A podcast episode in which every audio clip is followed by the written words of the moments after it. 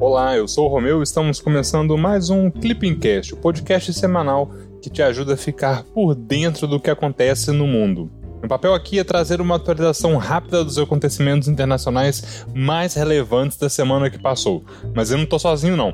Conta pra gente, Cecília, o que aconteceu nessa semana? Ei, pessoal, tudo bem? Eu sou a Cecília e tô aqui para ajudar o Romeu nesse Clipping Cast. No episódio dessa semana, vamos dar a volta no mundo todo. Temos notícias sobre América Latina, China, Oriente Médio, Europa, Rússia, Estados Unidos e África. Mas é claro que a guerra na Ucrânia continua tendo destaque nos noticiários.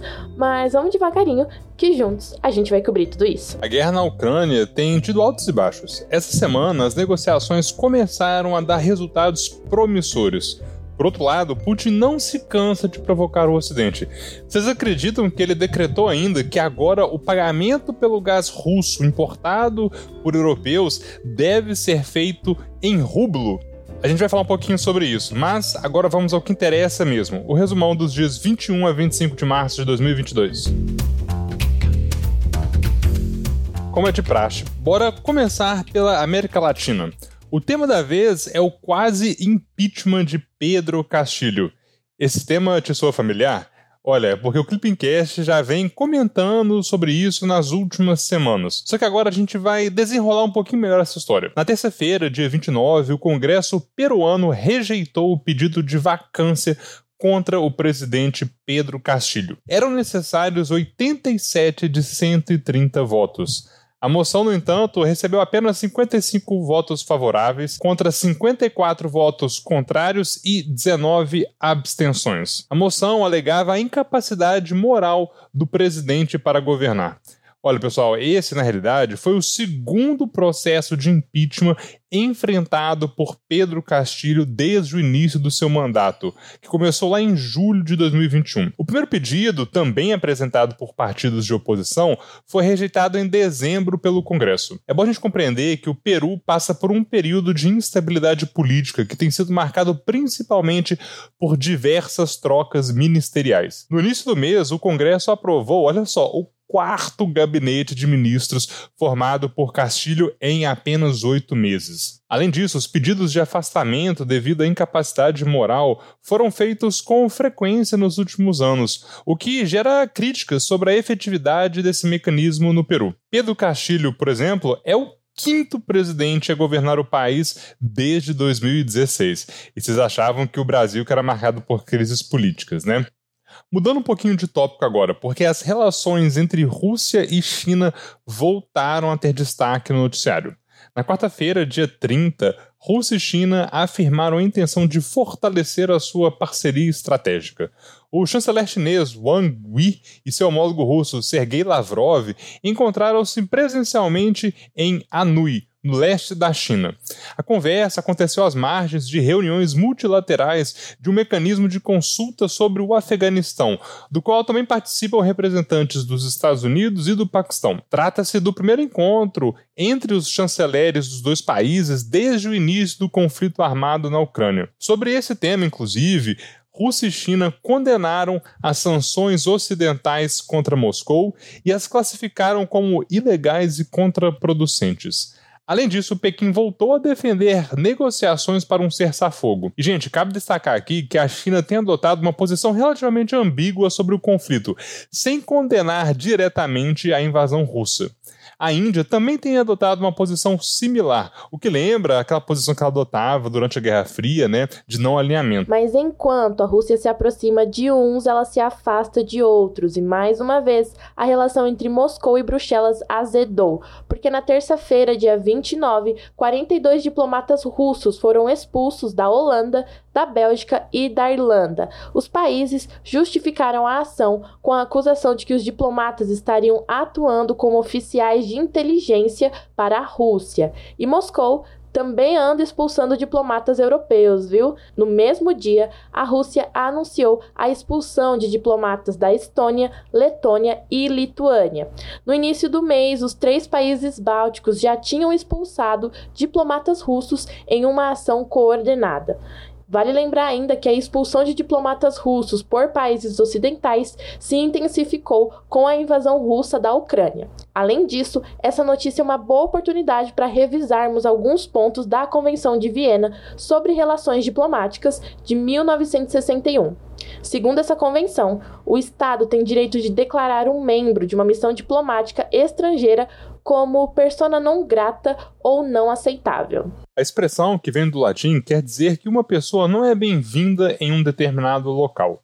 Assim, o Estado acreditado, que é aquele que recebe a missão diplomática, dotado de soberania sobre o seu território, pode, a qualquer momento e sem precisar justificar o seu ato, notificar o Estado acreditante, que é aquele que envia a missão diplomática, sobre a qualidade de persona non grata de um dos membros da chancelaria. Essa declaração poderá ser feita antes mesmo da pessoa em questão estar no território do Estado acreditado.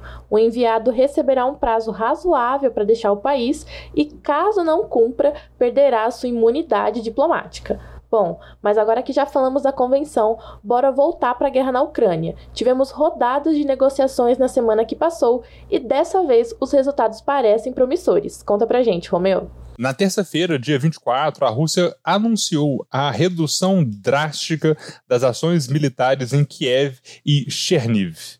A decisão foi comunicada após uma rodada de negociações com a Ucrânia, que aconteceu em Istambul, na Turquia, com a presença do presidente turco Recep Tayyip Erdogan. Nas conversas, a Ucrânia demonstrou disposição para aceitar a condição de neutralidade militar uma das demandas da Rússia. Caso essa posição seja adotada, além de não ingressar na OTAN, Kiev também concordará em não sediar bases militares estrangeiras em seu território. Em contrapartida, a Ucrânia pede garantias internacionais de segurança. Sobre a questão da Crimeia, a Ucrânia propõe que a definição de status da região seja feita dentro de 15 anos a serem contados a partir de um cessar-fogo. Os resultados dessas negociações não são os mais promissores até agora. Anteriormente, Moscou já havia anunciado um cessar-fogo que, no entanto, acabou sendo temporário e destinado apenas à retirada de civis. Ó, oh, a gente comentou sobre a OTAN em praticamente todos os episódios de 2022, mas bora comentar mais uma vez porque revisar nunca é demais. A organização do Tratado do Atlântico Norte, a OTAN, é uma aliança militar que foi criada no contexto da Guerra Fria por meio do Tratado do Atlântico Atlântico Norte, que inclusive nessa segunda-feira, dia 4 de abril, completa 73 anos. Inclusive, essa foi a efeméride da nossa newsletter, o Segundou para o CACDista Raiz. Não se esqueça de se inscrever. Mas agora voltando para o conteúdo, o objetivo da OTAN era o de assegurar a paz, promover a cooperação e proteger a liberdade na América do Norte e na Europa. A aliança tem um princípio importantíssimo, que é o princípio da defesa coletiva, presente no artigo 5 do seu tratado. Ele prevê que um ataque armado a qualquer membro da OTAN na Europa ou na América do Norte será considerado um ataque contra todos os membros da organização. Após a Guerra Fria, a OTAN passou por um período de ressignificação, que resultou na ampliação do seu escopo de atuação. O artigo 5 foi acionado pela primeira e única vez após o 9 de setembro. Por meio dele, a OTAN respondeu coletivamente aos ataques terroristas ao território dos Estados Unidos. Atualmente, a aliança militar é composta por 30 países membros, sendo o mais novo deles a Macedônia do Norte. E a aliança ainda lida com diversos temas, desde a defesa cibernética, o contra-terrorismo e até o combate à pirataria. Mas bom, agora bora continuar que a gente ainda tem atualizações sobre o conflito no leste europeu para te contar. A questão energética em meio ao conflito continua sendo uma das dores de cabeça da União Europeia. Na quinta-feira, dia 31, o presidente da Rússia, Vladimir Putin, assinou um decreto que determina que o pagamento de gás russo deve ser feito em rublos. A medida é válida para os países considerados hostis por Moscou, o que inclui as nações da União Europeia e também os Estados Unidos. Dessa forma, esses países vão precisar abrir contas em rublos e em moedas estrangeiras em bancos da estatal Gazprom. Por meio disso, o banco vai fazer uma conversão dos depósitos de moeda estrangeira para rublos. No entanto, os países europeus afirmam que vão manter o pagamento em euro e em dólar, conforme estabelecido pelos contratos atuais de importação. A medida é uma resposta russa às sanções ocidentais impostas devido à guerra na Ucrânia. Na semana passada, Estados Unidos e União Europeia anunciaram um acordo com o objetivo de diminuir a dependência europeia de gás russo. O plano, que foi criticado por Vladimir Putin, se baseia no fornecimento de gás natural liquefeito dos Estados Unidos para a Europa. Olha, eu sei que a gente vem falando muito sobre esse tema, mas a crise na Ucrânia não é o único assunto importante no mundo. No Oriente Médio, as coisas também andam movimentadas. Na segunda-feira, dia 28, Israel, Estados Unidos e os governos árabes realizaram uma cúpula de chanceleres, é isso mesmo.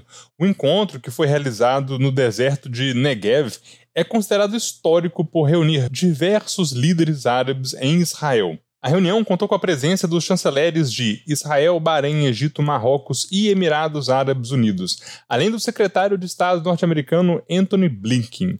Entre as pautas da conversa estavam o acordo nuclear iraniano, o conflito israelo-palestino, cooperação econômica e de segurança, entre outros temas. Cabe ressaltar que o acordo nuclear com o Irã está na sua fase final de negociação. Israel, contudo, se opõe ao pacto por considerar que ele não vai ser capaz de evitar a fabricação de armamento nuclear por Teherã. Os outros países presentes também expressaram a mesma preocupação aos Estados Unidos. A guerra na Ucrânia também foi discutida no encontro. Washington instou os países árabes a adotarem uma resposta mais dura contra Moscou. Por fim, os países do Oriente Médio cobraram um papel mais ativo dos Estados Unidos na região. As relações diplomáticas entre Israel e as nações árabes datam de 2020, com os Acordos de Abraão. Com mediação dos Estados Unidos, então sob Trump, Israel estabeleceu relações diplomáticas com Emirados Árabes Unidos, Bahrein, Marrocos e Sudão. O Egito foi a primeira nação árabe a reconhecer o Estado de Israel, em 1978 pelos acordos de Camp David. Se a sedista raiz já está careca de saber que a contenção do Irã é uma das prioridades dos Estados Unidos no Oriente Médio. A gente vira e mexe comenta isso aqui no Clippingcast. Em 2018, durante o governo de Donald Trump, os Estados Unidos se retiraram do Plano de Ação Conjunta Global, que tem a sigla em inglês JCPOA. Além disso, os Estados Unidos reimpuseram sanções econômicas e iniciaram uma política de pressão diplomática máxima e de isolamento do Irã. 嗯。Com isso, os Estados Unidos buscam a desnuclearização completa, o fim do programa de mísseis balísticos, o fim do financiamento de grupos radicais como o Hezbollah no Líbano e os rebeldes Houthis no Iêmen, inclusive guarda esse grupo que a gente já vai comentar dele mais para frente no episódio, e também os Estados Unidos buscam o fim dos ataques cibernéticos. Em 2021, com o governo de Joe Biden, as negociações sobre a retomada do acordo foram iniciadas. Nessas conversas, Teherã pede a garantia de que Washington não poderá se retirar do pacto novamente, como fez Donald Trump. Além disso, Teherã também pede a retirada de sanções ocidentais contra o programa nuclear iraniano. Em contrapartida, o Irã se comprometeria a não fabricar armas nucleares. Bora passar agora para as notas oficiais, que abarcam desde a questão migratória até o tema da segurança. Vamos começar aqui com a questão migratória. No sábado, dia 26, o Brasil recebeu um grupo de 47 ucranianos. O grupo estava na Polônia e, para chegar ao Brasil, recebeu apoio da Embaixada do Brasil em Varsóvia e, posteriormente, do Consulado Geral em Frankfurt. A acolhida humanitária de refugiados do conflito armado na Ucrânia foi regularizada pela portaria interministerial do Ministério das Relações Exteriores com o Ministério da Justiça e da Segurança Pública. O número da portaria é a portaria 28 e ela é de 3 de março de 2022 e garante visto temporário e residência. Um ponto importante a ser lembrado, de acordo com o artigo 3 da nova Lei de Imigração, que é a Lei 13.445 de 2017, a acolhida humanitária é um dos princípios e garantias que regem a política migratória do Brasil. Passando para o tema das organizações internacionais, na sexta-feira, dia 25, o Brasil felicitou Gilbert Humbu, imagino que seja assim que pronuncia, por sua eleição ao cargo de diretor-geral da Organização Internacional do Trabalho. O togolês será o primeiro africano a atuar no cargo. Seu mandato se inicia em outubro de 2022, com duração de cinco anos. Atualmente, ele é presidente do Fundo Internacional para o Desenvolvimento Agrícola. Anteriormente, ele foi premier do Togo, além de ter atuado no PNUD para a África Subsaariana. Aproveitando o tema da notícia, então, bora fazer um resuminho sobre a Organização Internacional do Trabalho. Ela foi criada no âmbito da Liga das Nações em 1919 e ela é uma agência especializada da ONU, integrada por 187 países. Essa organização tem o objetivo de estabelecer padrões mínimos nas relações de trabalho no mundo. A organização tem uma estrutura tripartite composta por representantes do governo, de organizações de empregadores e de trabalhadores. As convenções e as recomendações da organização formam o Código Internacional do Trabalho, sendo as primeiras vinculantes e as segundas não vinculantes. O Brasil, inclusive, é um membro fundador da Organização Internacional do Trabalho. E os principais organismos da, da OIT são a Conferência Internacional do Trabalho, o Conselho de Administração e o Escritório Internacional do Trabalho. Agora que vocês já conhecem um pouco mais a OIT, bora para a última notícia do nosso episódio. Agora um outro tema relacionado às Nações Unidas, mas que é um pouquinho mais baixo astral. Na terça-feira, dia 29, um helicóptero da missão da ONU para Estabilização na República Democrática do Congo, a MONUSCO, caiu, causando a morte de oito capacetes azuis. A queda aconteceu na região de Tsanzu, no leste da RDC.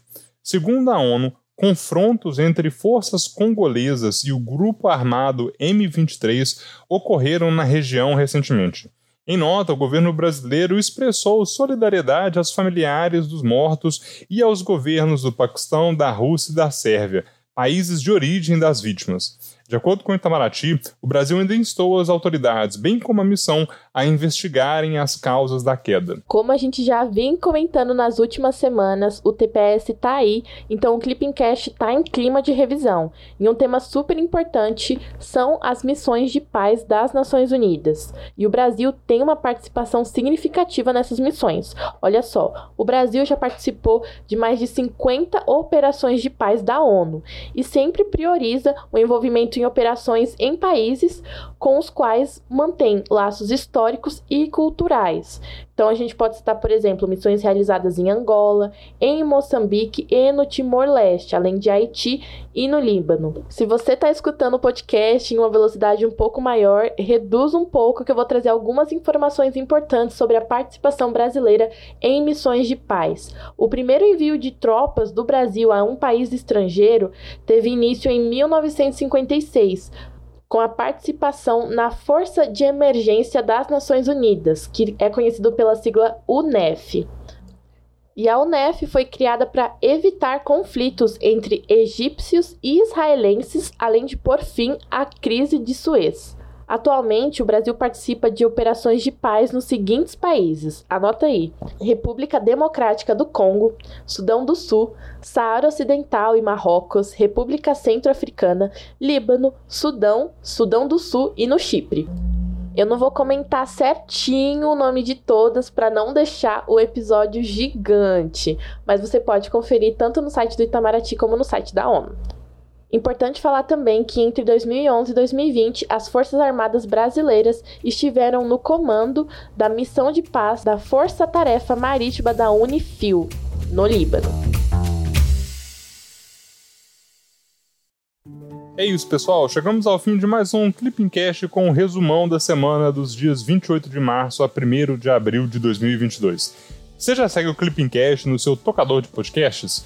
Se não, aproveita e clica lá no botão seguir. Assim, você não perde nenhum episódio. Falando no episódio, o que vocês acharam desse daqui? Manda mensagens lá pelo nosso Instagram, o arroba.